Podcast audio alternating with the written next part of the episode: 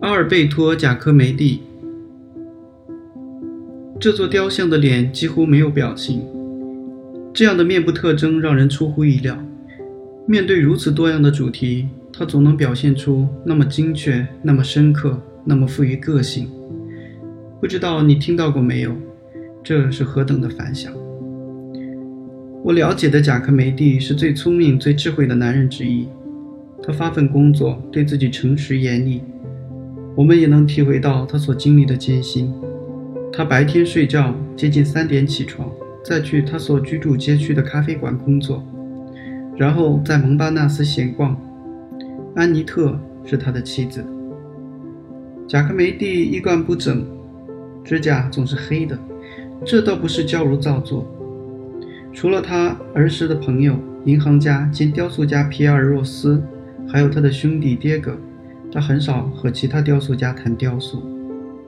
对我来说，了解贾科梅蒂和我喜欢的另外三个人——塞尚、凡、艾克、乌切洛——是一种享受。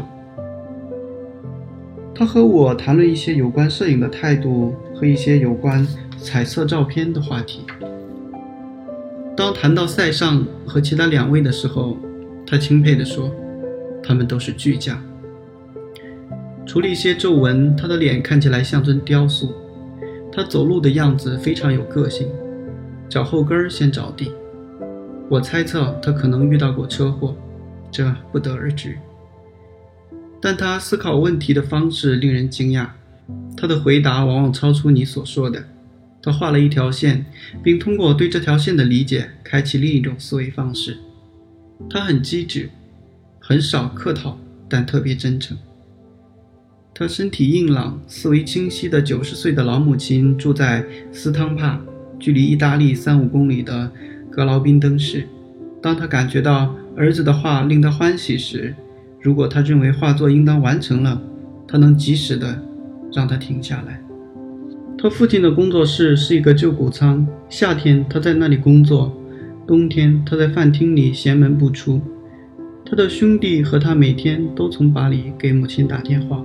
爹哥是一位少有的谦逊矜持的人，贾科梅蒂对他具有的雕塑天赋特别欣赏。他做的家具与贾科梅蒂的雕塑作品搭配在一起非常协调。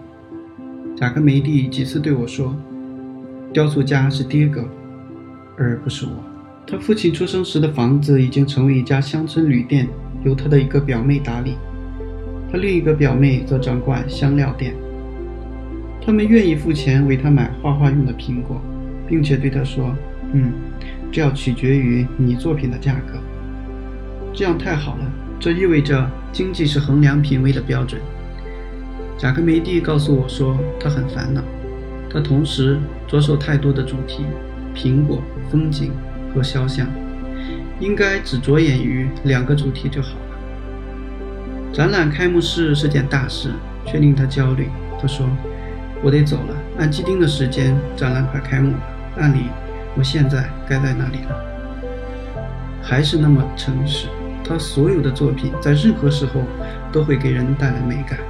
在贾科梅利的作品中，理解力是服务于感觉的一种手段。